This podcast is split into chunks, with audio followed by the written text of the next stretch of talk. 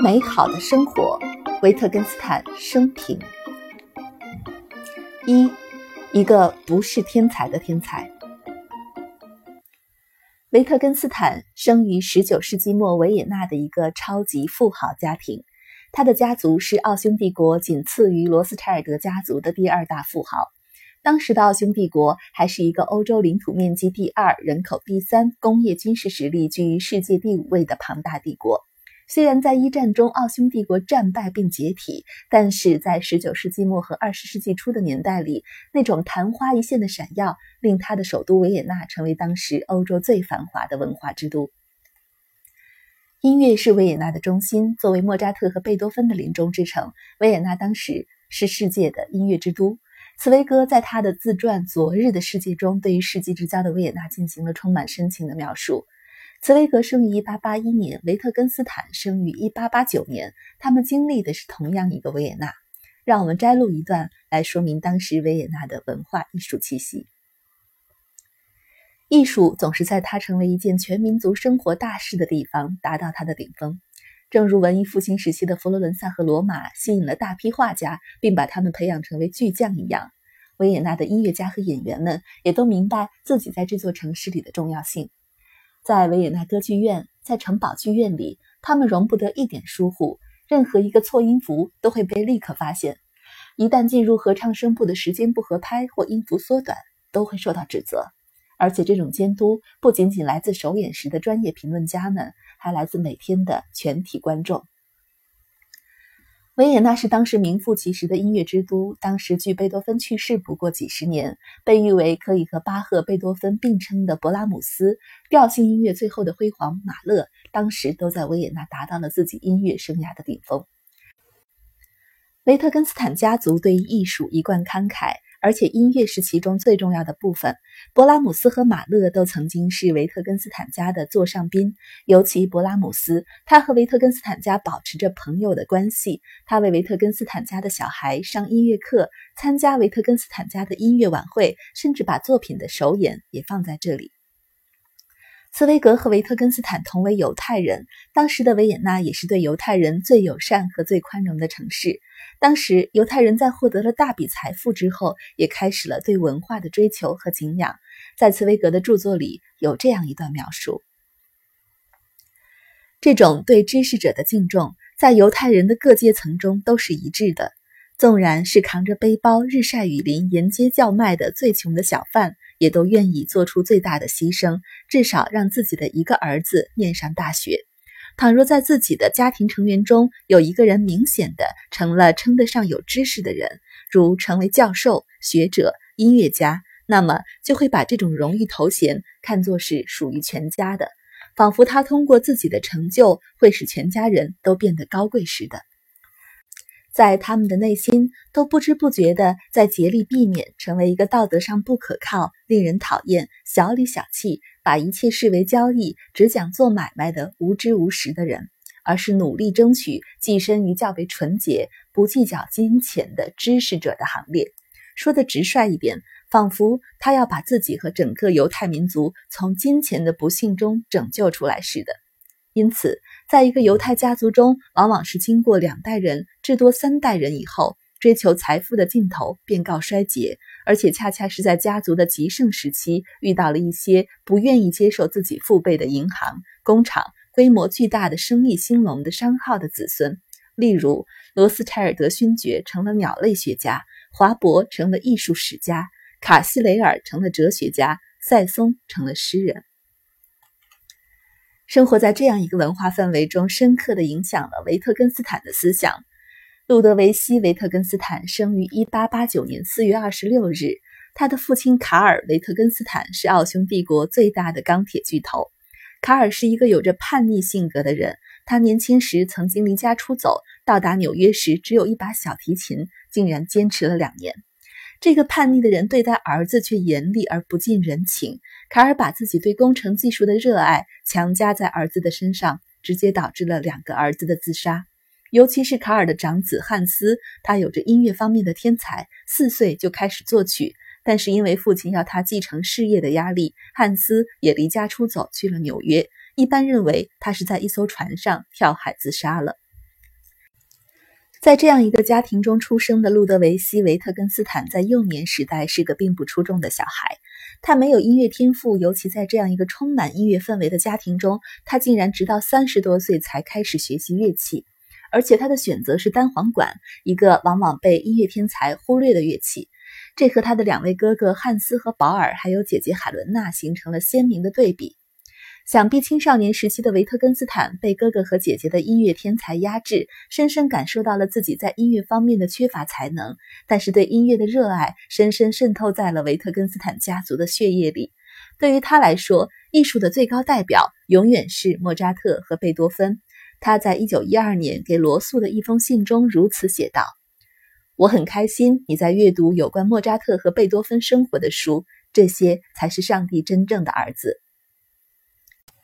因为汉斯的死，维特根斯坦的父亲为路德维希·维特根斯坦选择了更加平民化的教育方式。他被送到林茨的一所偏重于培养工程师的中学，在那里，他和阿道夫·希特勒做了一年同学。虽然希特勒和维特根斯坦同龄，但是比他低两年级，没有任何证据表明两人有任何交集。但是，一个伟大的犹太哲学家和希特勒曾经是同学这件事，还是引起了世人的兴趣。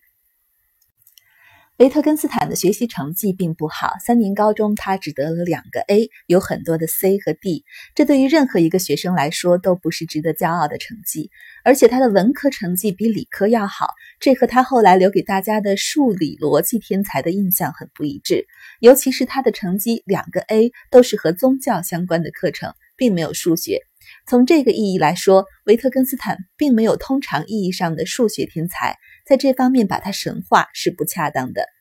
拉姆塞是和维特根斯坦交往最深的数学天才，他曾经委婉地指出，维特根斯坦并没有受过足够的数学训练。当维特根斯坦在林茨中学就读时，维也纳发生了一起影响深远的自杀事件。这起自杀事件的影响不仅仅在于自杀者本身的重要性，更重要的是，它让一本。原来无人问津的书变成了当时奥地利的一个文化现象，并且成为了一部流传后世的哲学经典。一九零三年十月四日，贝宁格在贝多芬去世的那所住宅里开枪自杀，结束了自己短暂的一生。魏宁格的父亲在魏宁格的墓碑上写道：“此时碑下躺着一个在世上不曾寻获内心平静的男孩。当其将自己心灵的启示传授之后。”在世上已找不到合适的地方，他不停向着有最伟大思想的死亡国度探寻，最后在一间曾属于伟人的屋子里停了下来，结束了凡间肉体的延续。魏宁格的自杀引起了人们对于他在前一年春天出版的《性与性格》一书的关注。《性与性格》直到今日还是极具争议的一本书。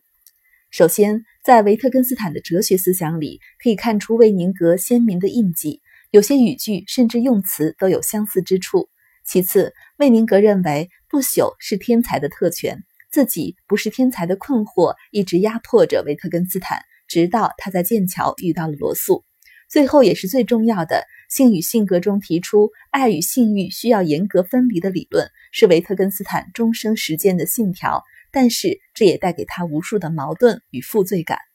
因此魏宁格对于维特根斯坦的影响是毋庸置疑的。在世纪之交的维也纳成长起来的维特根斯坦，直到他离开奥地利前往剑桥，都只是一个内向而普通的青年。他尚未表现出任何天才的迹象，直到他在剑桥遇到了罗素，当时英国最著名的哲学家。一九零八年，维特根斯坦开始在英国曼彻斯特大学学习航空工程学。他选择航空工程，无疑是受到他父亲的鼓励。当时，亨特兄弟刚刚开始向欧洲航空界证明了自己的飞机不是一个骗局，航空工程学开始从业余爱好者手中走向了学界和工业界，也得到了政府的巨大支持。但是，维特根斯坦对于航空工程既缺乏热情，也缺乏天分。他的第一个项目是设计风筝，而后又花费了大量的时间进行一个类似螺旋桨飞机的设计。在工程学的课程里，有一门数学基础课，研读的过程中，维特根斯坦接触到罗素的《数学原理》一书的早期版本。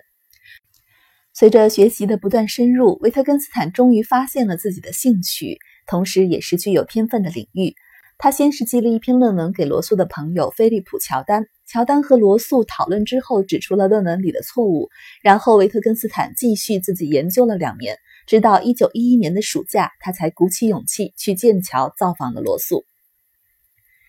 剑桥是当时数理逻辑研究的中心，除了罗素，摩尔也在那里执教。摩尔代数就是以他的名字命名的。罗素最著名的不是在数学方面的贡献，而是作为一个哲学家的成就。后半生，罗素更多的从事社会活动和撰写通俗的哲学著作。罗素凭借《西方哲学史》获得了诺贝尔文学奖。他前期的主要贡献体现在《数学基础》一书，这本书奠定了数理逻辑的基础。一开始，罗素只是把维特根斯坦当作从德国来的一个普通学生，但是很快他就发现了维特根斯坦独特的哲学才能。维特根斯坦能够抓住一个问题，直至认识到事情的本质。罗素对于维特根斯坦的评价越来越高，直到期许他能完成自己未完成的哲学工作。对于维特根斯坦来说，罗素的认可对他来说是至关重要。他终于发现了自己具有天才的禀赋，而且在这之前，他一直认为自己只是一个普通人。和普通的定义不同，天才对于维特根斯坦来说，并不等同于卓越的天赋。天才是让我们忘记了天赋的东西。天才磨损之处，技能方可通过。来自纽伦堡的民歌手之序曲。只有当天才磨损，你才能看到天赋。来自文化与价值，一九四三年四月四日。在罗素这里，维特根斯坦发现的并不只是自己的天赋，而是在哲学上他拥有的一种独特的热情与勇气。在这个世界上，没有任何事情比哲学的问题更加美好和奇妙。